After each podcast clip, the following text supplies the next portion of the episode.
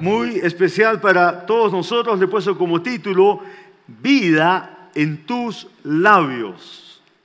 Vida en tus labios. Saben que los científicos y antropólogos aún continúan haciendo intentos de entender la creación y lo que es el hombre. ¿Qué diferencia al hombre del resto de la creación? Es una buena pregunta. Nosotros como creyentes sabemos por Génesis que el hombre fue hecho a imagen y semejanza de Dios. Sabemos que el hombre es un ser espiritual, tiene un alma y vive en un cuerpo. ¿Cuántos saben esto? En 1 Tesalonicenses 5:23 dice, y el mismo Dios de paz os santifique por completo y todo vuestro ser. Ahí enfatizo. Dile, a tu vecino, todo tu ser.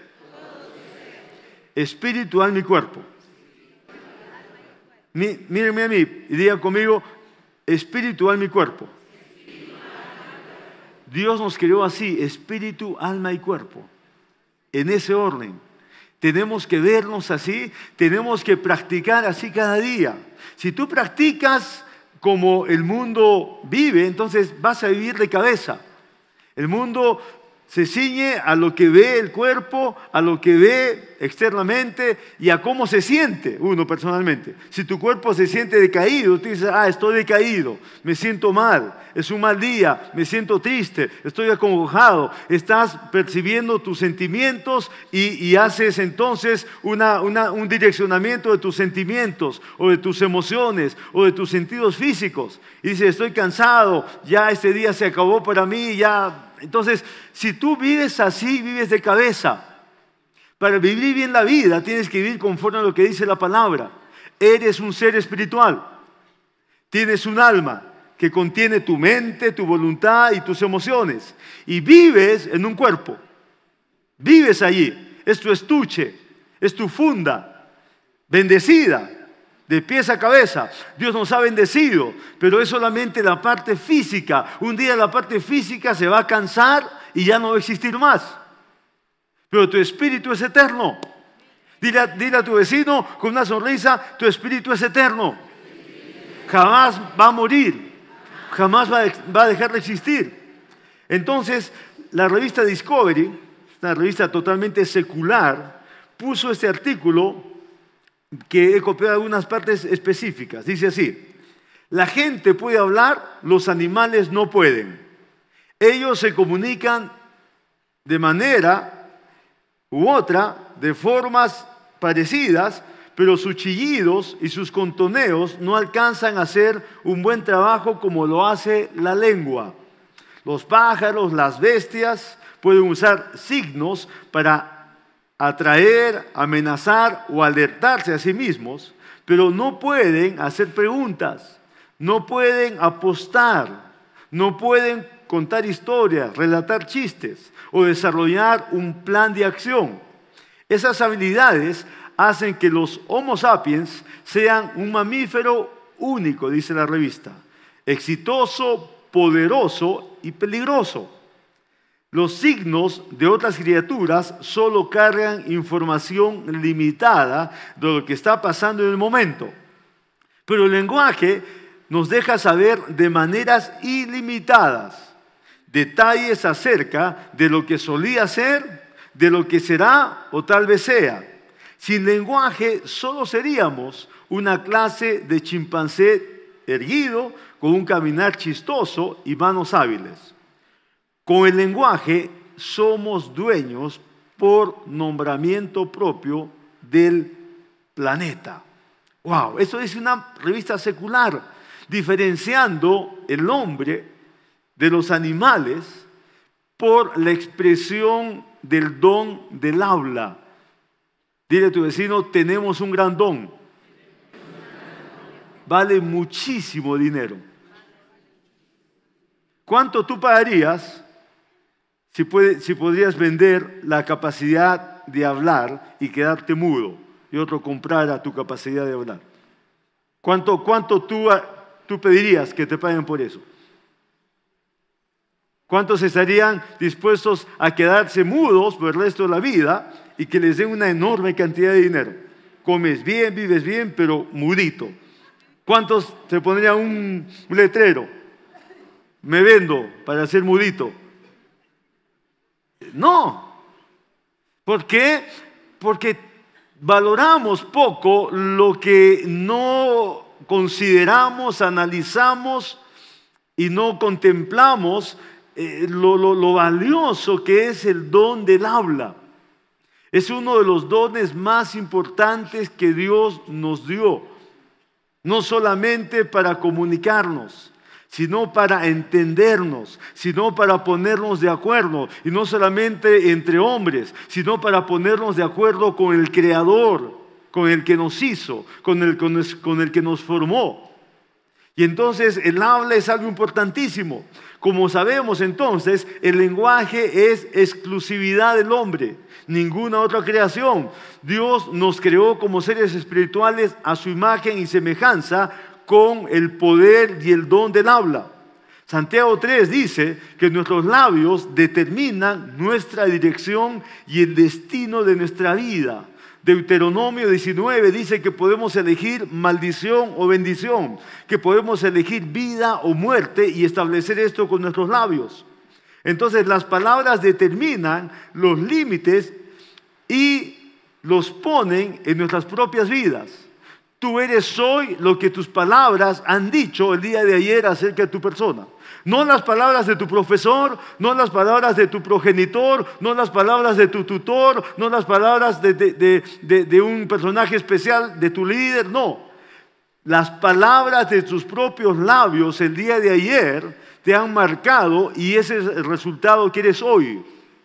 Si hoy estás insatisfecho, si hoy te sientes incómodo, si hoy te sientes limitado por lo que eres, y por lo que tienes y por lo que realizas, tendrías que hacer un análisis rápido, serio, profundo y comenzar a escribir otras palabras y practicarlas como un bebé. Y comenzar a escribir de ti, de tu persona, de tu potencial, de tu valía. Tendrías que comenzar a escribir quién eres, ¿Qué puedes hacer? ¿A qué estás dispuesto? ¿Dónde estás direccionado a llegar? Tendrías entonces que comenzar a esbozar tu vida a través de palabras.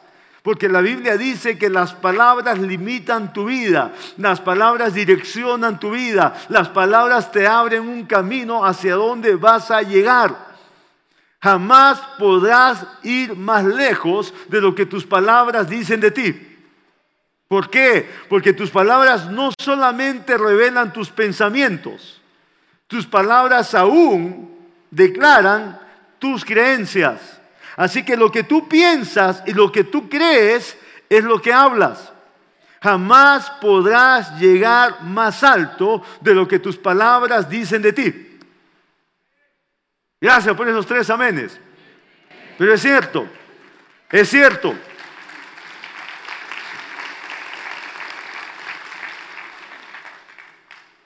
Hay vida en tus labios. Dile a tu vecino, vida en tus labios. Proverbios 4:23 dice, sobre toda cosa guardada, guarda tu corazón, porque de él mana la vida. Del corazón fluye la vida entonces. ¿Y cómo es que fluye o mana la vida del corazón?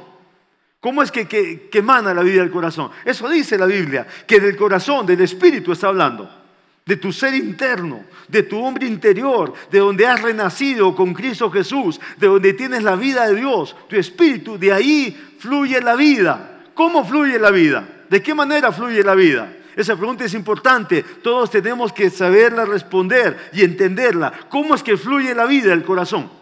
¿De qué manera fluye? ¿Cómo? ¿Con nuestras fuerzas? ¿Con nuestras manos creando? ¿Con nuestros puños golpeando? ¿Con nuestros pies avanzando? ¿Cómo fluye la vida del corazón? El siguiente versículo lo dice, el versículo 24. Aparta de ti la perversidad de la boca Así fluye la vida. Y aleja de ti la iniquidad de los labios. Así fluye la vida del corazón. La vida que Dios ha puesto en nuestro espíritu fluye a través de nuestros labios. Y tenemos que entenderlo. Pero entenderlo para vivirlo. Entenderlo para practicarlo. no para decir, ah, ya, es así, así será. No, es así y así puedo vivir. Es así y así puede fluir de mi corazón mejores cosas. ¿Por qué? Porque lo que hay en nuestro corazón es lo que se habla. Y si no estamos hablando alto, es que nuestro corazón no está alto. Si estamos hablando perversidad, es que en nuestro corazón hay un poco de perversidad. Si estamos hablando iniquidad, es que en nuestro corazón hay un pedazo de iniquidad. Si estamos hablando duda, debilidad, en nuestro corazón hay un poco de duda, de debilidad. Si estamos hablando flaqueza, pecado, inseguridad, eso hay en nuestro corazón. Si estamos hablando entonces incapacidad, impotencia, inseguridad, eso hay en nuestro corazón. Entonces Dios nos ha puesto las cosas fáciles. Jesús dijo en Lucas 6:45, el buen hombre del buen tesoro de su corazón saca lo bueno. El mal hombre del mal tesoro de su corazón saca lo malo. Son palabras de Jesús, ahí está en el Evangelio. Está clarito. Porque de la abundancia del corazón, sigue diciendo el mismo versículo en Lucas 6:45, porque de la abundancia del corazón, di conmigo de la abundancia del corazón. Una vez más, de la abundancia del corazón. Una vez más. ¿De la abundancia de qué? Tu boca no habla por gusto, la mía tampoco. Entonces, cada vez que nos escuchamos hablar algo que no es bueno, no es por gusto. Dios nos las ha puesto fácil. Dios es bueno, nos las ha hecho sencilla para que todos la agarremos, para que hasta los más tontitos se den cuenta. Lo que habla nuestra boca es el contenido de lo que está dentro.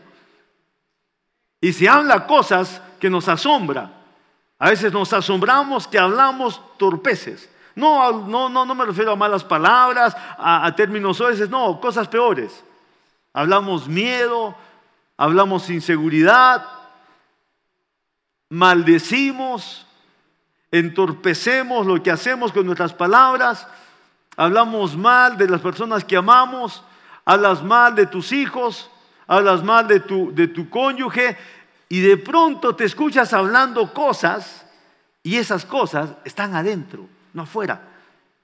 El hablar no es que el aire entra a ti, no. El hablar es que tú exhalas y salen vocablos, sale de adentro. Y la palabra entonces no se, no se confunde, no se contrapone, no se contradice. La palabra tiene la misma línea. Dios nos creó seres a su imagen y semejanza. Como Dios creó las cosas en Génesis. Y dijo Dios, y habló Dios, y expresó Dios, y dijo Dios. Cada día Dios estaba hablando. ¿Cómo creó Dios? Hablando. ¿De dónde? De adentro. De lo que Él diseñó en su sabiduría. De lo que Él miró, Él habló y las cosas fueron creadas. Dios nos ha hecho semejantes a Él. ¿Cómo creas o cómo destruyes tu vida? ¿A través de qué? De palabras. Entonces, Proverbios 18, 21 dice, la muerte y la vida están en poder de la lengua y el que la ama comerá de sus frutos. El diccionario describe lo siguiente, muy rapidito, así encontré. La expresión o comunicación de pensamientos y emociones por medio de sonidos vocales. Busqué el lenguaje el término lenguaje, expresión. Dice otro, la forma particular o manera de seleccionar y combinar palabras, características de una persona, grupo, etc. Otro, forma, estilo o clase de expresión en palabras, como el lenguaje de poesía. Las palabras y frases particulares de una profesión, grupo, etc., como el lenguaje del ejército. El lenguaje más importante del mundo es el lenguaje de la redención. ¿Cuánto dice amén? Repito, el lenguaje más importante del mundo es el lenguaje de la redención. y lo aprendemos en la Biblia. Debemos aprender, entender el lenguaje del Evangelio de Cristo que está en tu Biblia. Como cualquier lengua, tienes que primero escucharla y después tienes que practicarla. ¿Cómo? ¿Cómo practicas un lenguaje? Tienes que hablar. Si no hablas, no puedes practicar un lenguaje. Te ayuda a escribir, pero el lenguaje tienes que hablarlo, tienes que expresarlo. Nadie puede aprender un nuevo lenguaje sin hablarlo. Entonces, el lenguaje de la redención es el más importante de todos en el mundo. Y tú y yo tenemos la Biblia para entender este lenguaje poderoso y tenemos que hablarlo. El Evangelio de Cristo es la lengua de salvación, es la lengua de la sanidad, es la lengua de la victoria, es la lengua de la bendición. Esa es la lengua del mensaje del Evangelio de Cristo. ¿Cuántos quieren aprender esa lengua? Es para nosotros. La lengua de la redención entonces tiene que ver con lo que pasó entre la muerte y la resurrección de Jesús y lo que Él está haciendo ahora mismo por nosotros. Debemos comprender que lo que sucedió cuando Jesús entregó su bendita sangre y cómo compró nuestra redención eterna. Debemos entender esas verdades en la palabra y repetirlas exactamente igual. Aprender ese lenguaje y repetirlo exactamente de la forma que dice la Biblia. ¿Por qué? Porque es un lenguaje que se tiene que aprender como cualquier otro por repetición, por práctica. Y mientras vas repitiendo y vas practicando, se te va pegando ese lenguaje. Ese lenguaje de la vida en Jesús una vida con poder, una vida nueva, pero está en la Biblia. El lenguaje tiene que ser aprendido. Debemos de aprender a hablar el lenguaje de redención que el apóstol Pablo lo llamó y dijo, esa es la palabra de fe. Así lo llamó en Romanos 18. Dijo, más que dice, cerca de ti está la palabra, en tu boca y en tu corazón. ¿Dónde está la palabra? Si vas a aprender el lenguaje de la redención, ¿dónde tiene que ser la palabra? Eso anótalo, es sencillo, pero tienes que practicarlo. La palabra de fe tiene que ser aprendida. Tiene que ser primero aprendida para que la vivas, porque el lenguaje es así. Y dice que ese lenguaje es la palabra de fe que está en tu boca y en tu corazón. Y Pablo dice, esta es la palabra de fe que predicamos. Así que el Evangelio en inglés, francés, japonés o cualquier otra lengua significa y es el poder de Dios. Y conmigo es el poder de Dios. Nuevamente, y el Evangelio es el poder de Dios. Eso dice Romanos. El Evangelio que ya es en tu corazón, el Evangelio que ya has creído, el Evangelio ahora que que Dios quiere que, se desarrolle, que lo vivas, es el poder de Él. Para que ese poder se manifieste, entonces tenemos que usar el vocabulario de la salvación. Y los tiempos entonces del verbo producen un sonido, una expresión que desata el poder de Dios. Vuelvo a repetir, tenemos que usar el vocabulario de la salvación. ¿Dónde está? En la Biblia. ¿Dónde aprendes el vocabulario de la salvación? En la Biblia. Y los tiempos del verbo de redención están en la Biblia. Esto produce un sonido en ti. Dile a tu vecino un sonido en ti. Que desate el poder de Dios. Tú no puedes vivir con la boca cerrada, porque si tu, si tu boca está cerrada, quiere decir que tu corazón no tiene nada. Porque Jesús dijo, de la abundancia del corazón habla la boca.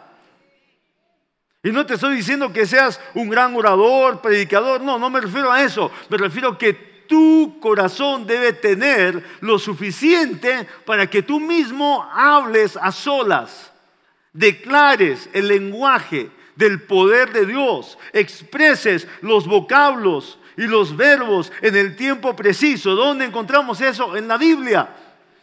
Cuando Pablo dice, Cristo nos redimió, es poderosísimo ese lenguaje. ¿Por qué? Porque estás tomando la palabra de redención en el tiempo correcto del verbo, pasado, y estás recordando que Cristo nos redimió de la maldición de la ley. Eso es poderoso cuando tú lo mencionas. Ahora mismo que le estoy repitiendo, yo siento el poder de Dios en la atmósfera ahora mismo, porque Cristo nos redimió de la maldición de la ley. Cuando tú lees que Pablo dice en Efesios 1.3, dice, bendito sea el Dios y Padre de nuestro Señor Jesucristo, que nos bendijo. Eso es poderoso. Esos vocablos tienen que salir de ti. Nos bendijo con toda bendición espiritual. Eso es poderoso. ¿Por qué? Porque cuando comienzas a entender que el lenguaje de la redención son vocablos, son verbos en tiempos específicos, no a tu antojo. No, es como dice la Biblia. No es que Dios nos va a bendecir, es que Dios ya nos bendijo. Eres una mujer bendecida, eres un hombre bendecido. Y ese lenguaje tenemos que practicarlo, tenemos que vivirlo. Entonces, Él nos ha bendecido él nos ha sanado, Él nos ha liberado, Él nos ha prosperado, Él nos ha levantado. ¿Cómo entiendes ese lenguaje? Cuando lo practicas, lo hablas y lo hablas. Y como cualquier lenguaje comienzas a dominarlo, comienzas a ser entendido. Al inicio no se te entiende porque pronunciamos en forma equivocada. Algo no, no está del todo claro. Pero cuando seguimos hablando el lenguaje de la redención, entonces nuestro espíritu va, va teniendo em, empatía, nuestro espíritu se va asociando con la verdad del Espíritu de Dios de pronto nosotros nos entendemos espiritualmente y mejor aún Dios nos entiende. ¿Por qué? Porque comenzamos a hablar el lenguaje de Dios. El lenguaje de Dios es la fe. Y tú y yo necesitamos hablar fe. Dile a tu vecino, necesitamos hablar fe. Más que cualquier otra cosa, más que cualquier otra expresión, necesitamos hablar fe. Porque fe es el lenguaje del Dios que creó los cielos y la tierra. Y cuando hablamos fe, entonces el poder de ese Dios creador viene y se une a nuestros vocablos, se une a nuestra expresión, se une a nuestro sonido. Cuando tú estás enfermo en la cama, pero de pronto comienzas a hablar vocablos de fe, el poder de Dios viene a tu cuerpo en la cama y el poder de Dios obra, se manifiesta en ti, trayendo la sanidad que tú estás hablando. Así funciona. Es el lenguaje de la redención.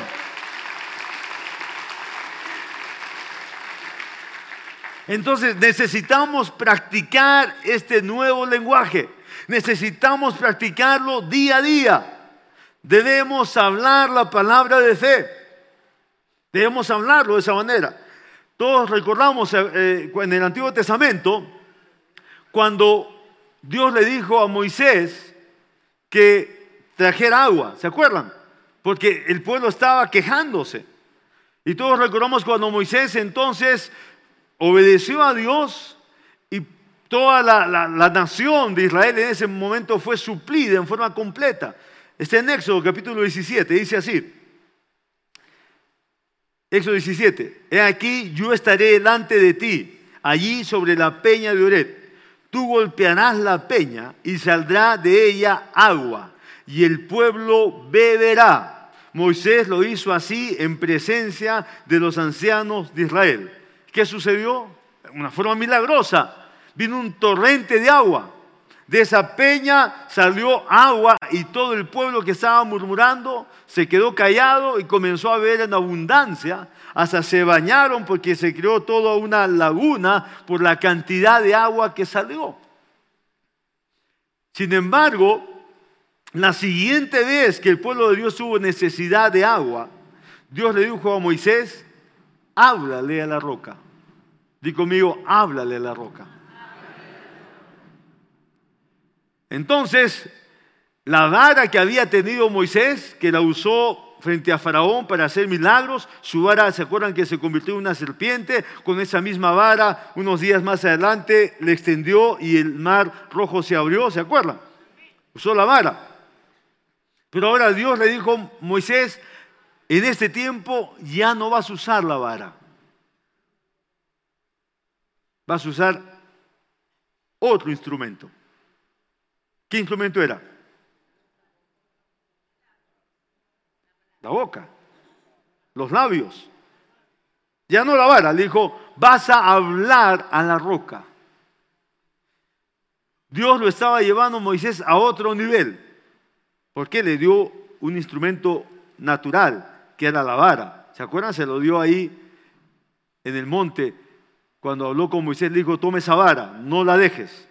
Esa vara te acompañará y representa la autoridad, representa mi disposición para actuar. Y él estaba siempre con la vara. Sabía que la vara lo acompañaba como Dios le dijo. Pero esa oportunidad que le dijo Dios, ya no vas a usar la vara.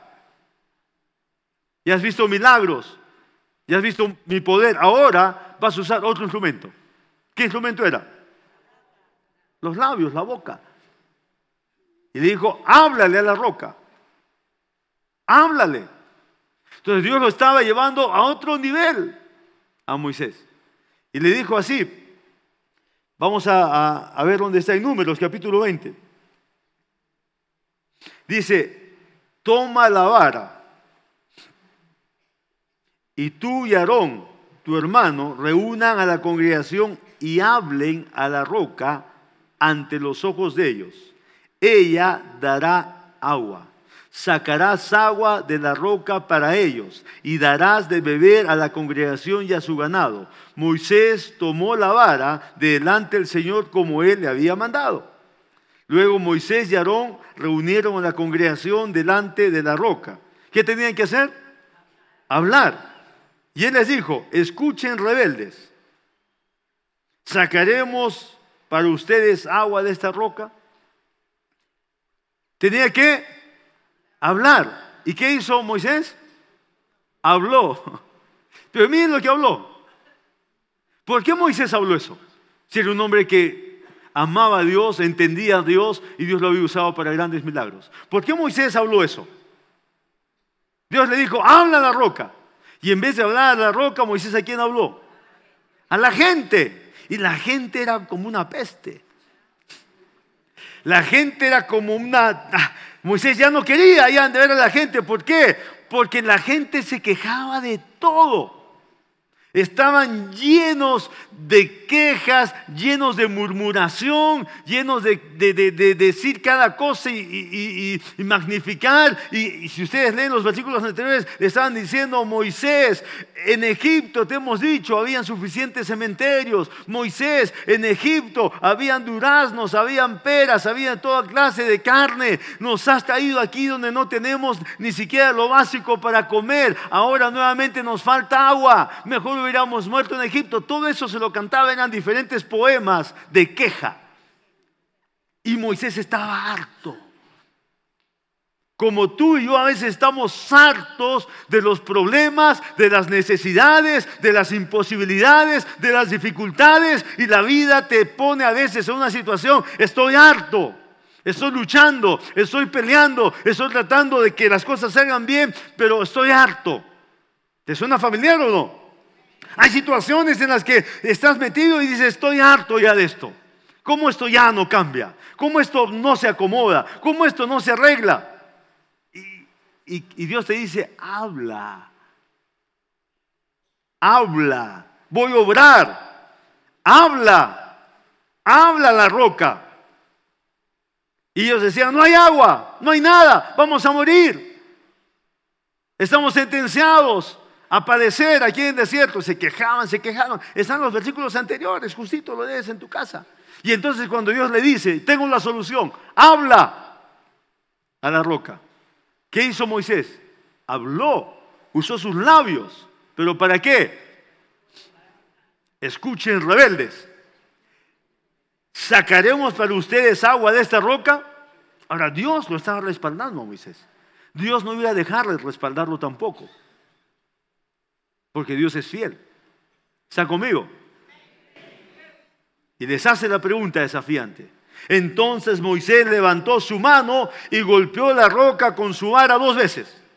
Y salió agua abundante de modo que bebieron la congregación y su ganado. Wow. Dios quería llevarlo a Moisés a otro nivel. Pero dice que Dios se enfureció con Moisés. Le dio agua, sí, en abundancia, porque Dios lo iba a respaldar. Pero se enfureció con Moisés y le dijo, Moisés, tú y Aarón no van a entrar a la tierra prometida. La verás de lejos. Te la haré ver de lejos, de un monte, subirás ahí. Me has obedecido, has guiado a mi pueblo, has sido fiel, pero te has equivocado, le dijo. Yo te dije que hablaras a la roca. El que hizo, habló a los hombres y golpeó la roca. ¿Qué hacemos nosotros en la actualidad? Vemos dificultades, problemas, imposibilidades y Dios dice, habla. ¿Qué tienes que hablar? El lenguaje de la redención.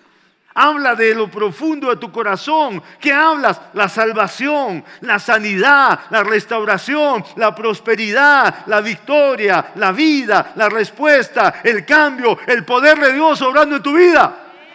Eso habla. Eso habla.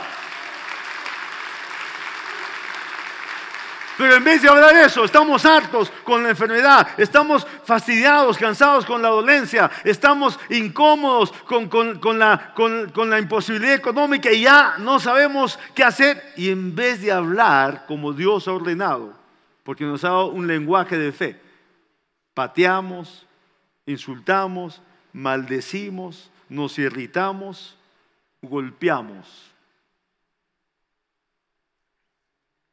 No uses la vara, le dijo Dios. No la uses ahora.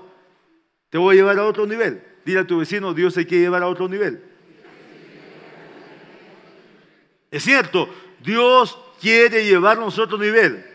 Pero tú y yo como iglesia seguimos resistiéndonos y nos mantenemos bajo lo viejo, la forma carnal, tradicional. Dios quiere usar nuestra boca. Dios quiere llevarnos a otro nivel. Porque de la boca solamente saldrá lo que se cree. Lo que se cree. De la boca saldrá solamente lo que se cree. Dios quiere que tú vivas de lo que crees, no de lo que anhelas.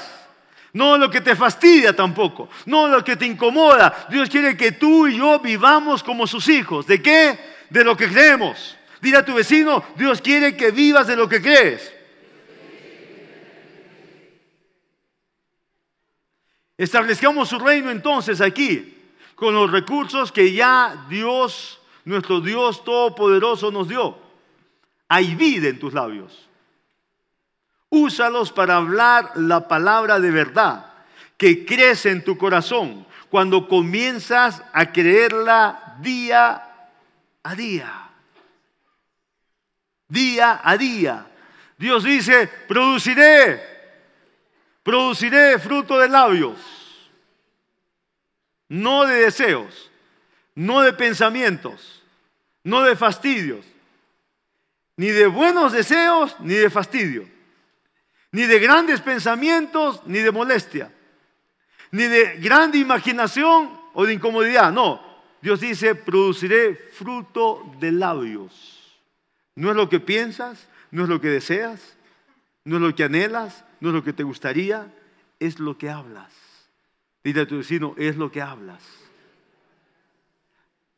El lenguaje de la redención es el lenguaje más poderoso en toda la tierra. ¿Lo practicarás?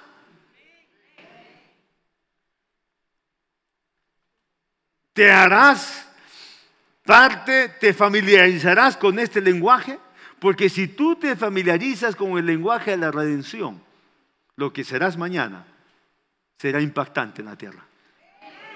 Será impactante. Dios hará de ti una mujer con gran significado y valía. Dios levantará de ti un hombre lleno de fortaleza y de propósito. Dios levantará a tus hijos como una generación poderosa en la tierra. Dios te levantará a ti en tu generación y harás cosas grandes. Tu descendencia será bendita. Tendrá en abundancia la sabiduría, la paz, el gozo, la fortaleza de Dios, porque Él cumplirá lo que ha prometido.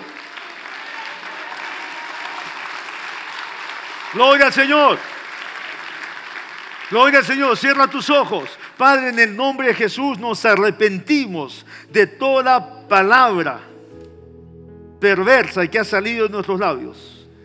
De toda iniquidad que nuestra boca ha expresado. Nos arrepentimos, Padre, en el nombre de Jesús. Ese es un tiempo para que le hables a Dios.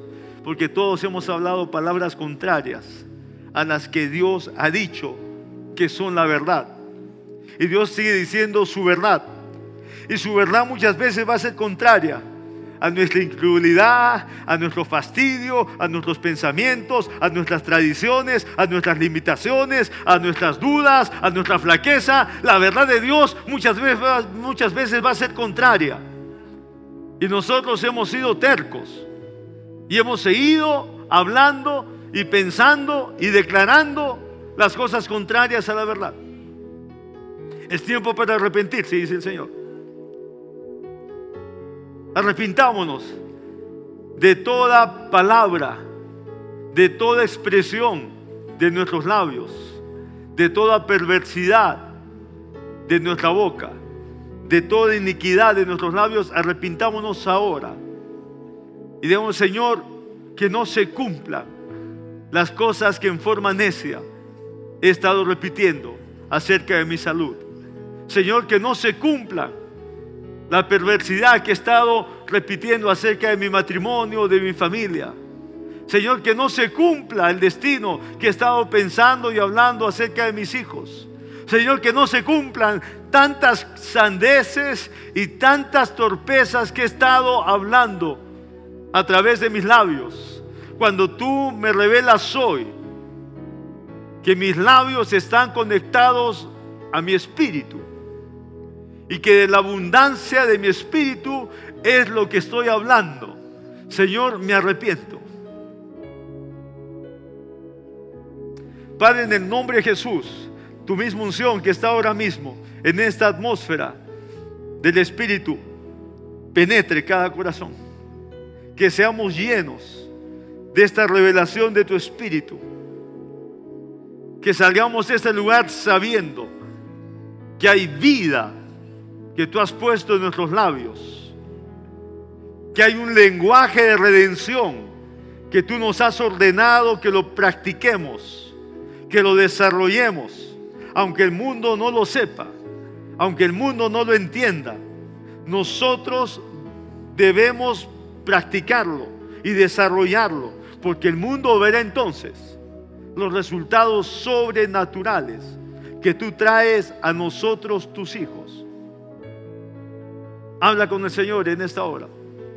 Háblale de tu persona, háblale de tus decisiones.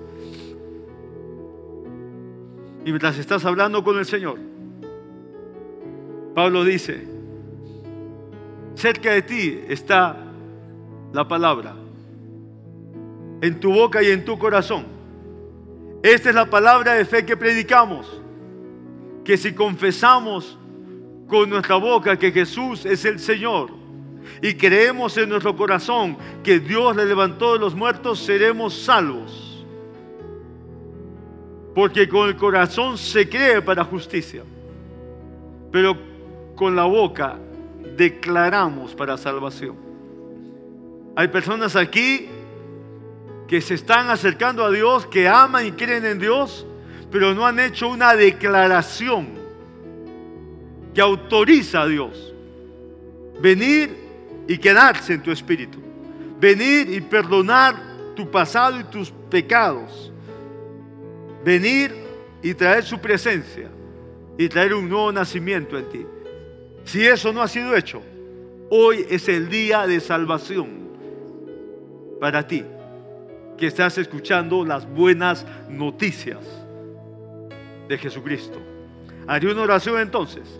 Y no hay mejor momento, hombre o mujer, para ti, de agarrarte de esta declaración de tu corazón y pedirle a Dios que te salve, que te perdone, que te haga una nueva criatura en Cristo. Quiero que todos repitamos esta oración mientras muchos la hacen. Por primera vez. Oramos así. Señor Jesús, tú eres la vida y la vida eterna. Eres mi Salvador, el único que existe. Hoy me arrepiento de todos mis pecados. Te necesito, Señor Jesús. Hoy te entrego mi vida completamente y para siempre. Sé mi Salvador, sé mi Señor. Viviré contigo todos mis días. Los disfrutaré y tú me guiarás. En tu nombre, Señor Jesús. Amén. Y amén. Gloria al Señor.